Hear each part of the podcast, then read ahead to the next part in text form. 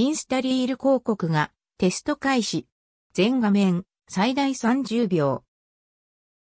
イグトブ広告に続き、インスタグラムリールの広告テストが開始と発表とのこと。in, a surprise to no one, Instagram is testing ADS in Reels, The Verge. 現時点は一部の国に限定しており、インド、ブラジル、オーストラリア、ドイツでテスト中。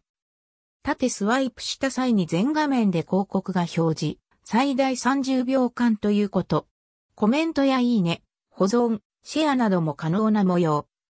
インスタリールはすでにショッピング機能には対応開始済み。一方、イグトブ広告に関しては2020年5月あたりにアメリカの約200名のトップビデオクリエイターを対象にテストが開始。